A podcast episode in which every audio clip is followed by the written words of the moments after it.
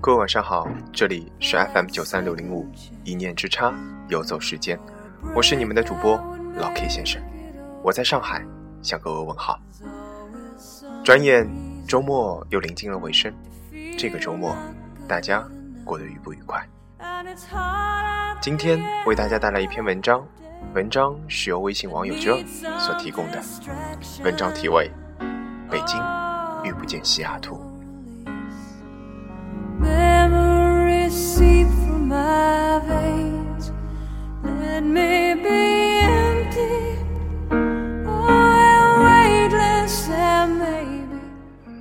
电影是电影，生活是生活。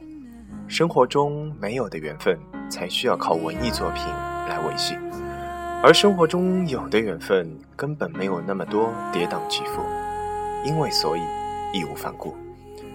缘分这东西，若未加文艺色彩的润饰，可能主人公自己都不会察觉，便就这样过去了一辈子。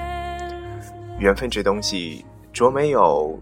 有柴米油盐的熏染，便永远只是爱意隐者的文艺青年纸上谈兵的对象罢了。最近网上看到一篇影评，叫《世间所有的相遇都是久别的重逢》。白落梅有本散文集也叫这个名字，娇柔做作到不可忍受。挺着大肚子的小三遇见了一个懂得爱情又真心爱她的好男人。抛弃物质而选择爱情，感动了多少人？多少人又从此相信了真爱？这糊弄自己也不带如此糊弄的。我身边不止一个妹子，一次恋爱谈的不是失魂就是失身，要不就是又失魂又失身。平时爹妈疼爱有加，又过着小康的生活。一个个稳重靠谱的一塌糊涂，不是说起码得棋逢对手才能肝胆相照吗？怎么现在的姑娘们面对各种二货还能如此认真？有妹子说：“我还是想他，我知道他设想的未来中从来没有我，就一气之下说了分手。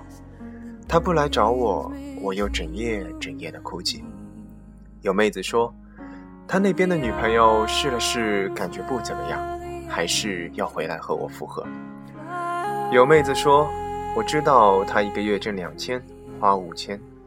我知道他点心爱搓穷，我知道他手机里还有他前女友的照片。我就是愿意跟他一起私奔到天涯海角。”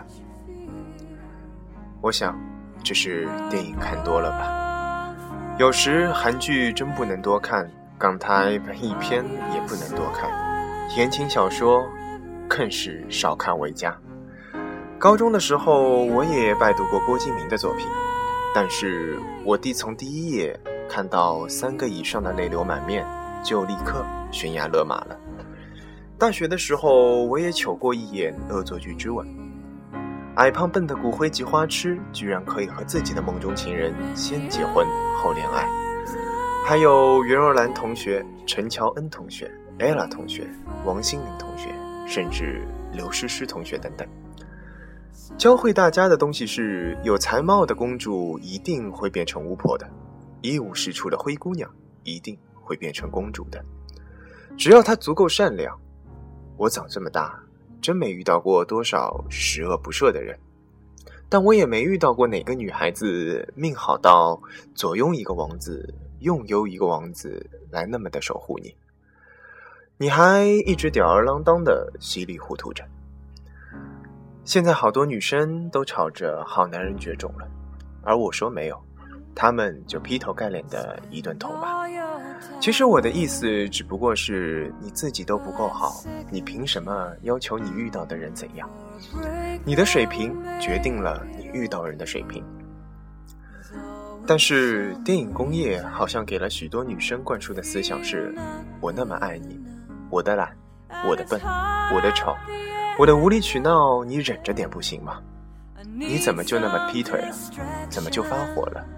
怎么就在冷暴力之后的消失不见了？要不就是我抽烟喝酒说脏话，但是我知道，我是一个姑娘。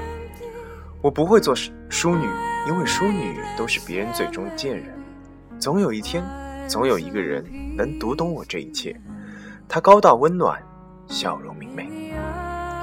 好吧，我真的说不下去了。我还是那句话，交友做做到不可忍受。你泡吧熬夜，滥情酗酒，你还指望有人理解你是好姑娘？你英语不好，月薪不高，学历不高，长得不好看，你还是意思，你还有好意思说中国男人的现实？你谈个恋爱老是使小性子折磨人，别人要分手你又死去活来，复合了又不好好珍惜，还学电影里的那一套，你脑子进汽水了还是矿泉水了？你拜金炫富做小三，挺着大肚子还一脑子的梦幻幻想。幻想真爱真的会在你的身上降临。我朋友说：“怎么不行？他是汤唯。”可惜你不是汤唯，我不是汤唯，我们都不是汤唯。电影告诉我们的是，当北京遇见西雅图，从此王子和公主过上了幸福快乐的生活。可电影没有告诉我们的是，王子和公主只有那么少数的几个。当北京遇不见西雅图，剩下的人应该怎么样的生活？如果你想要幸福快乐，你首先得扪心自问：你是不是一个能给别人带来快乐的人？而且，如果你连自己都没有给自己足够的尊重和爱护，又有什么资格要求这个世界温柔的对待你呢？我看见过最好的姑娘。每天一杯清茶，一小时瑜伽，一本好书，一个美容觉，知道怎么自己疼爱自己。有男人的时候心无旁骛，又没有男人的时候依旧阳光明媚。我见过最好的姑娘，从来不把爱字挂在嘴上，却懂得如何经营爱情和婚姻，最能为爱人承受委屈和责难。最愿意忘记自己女人的身份，做对方的知己和情人。我见过最好的姑娘，只有一点点的文艺加一点点的豪情，剩下的都是转过头低下的脸，日复一日的学习和成长，日复一日的努力做好一个更好的自己，而不是学着扮演着别人，模仿着别人。其实我们都知道，北京遇不见西雅图。你也遇不见你所遇见的那个他。如果你一直这么幻想下去的话，没有谁和谁是久别的重逢。你能留给岁月的，岁月能留给你的，除了一个最好的自己，别无他物。所以，珍惜你身边的那个他吧，珍惜你们两个人现在所拥有的一切，珍惜现在。你的西雅图，才是最阳光明媚、触手可及的。最后，祝 John 找到自己的幸福，祝 John 遇到那个真正的男人。感谢敬畏歌晚的聆听，我们下期再见。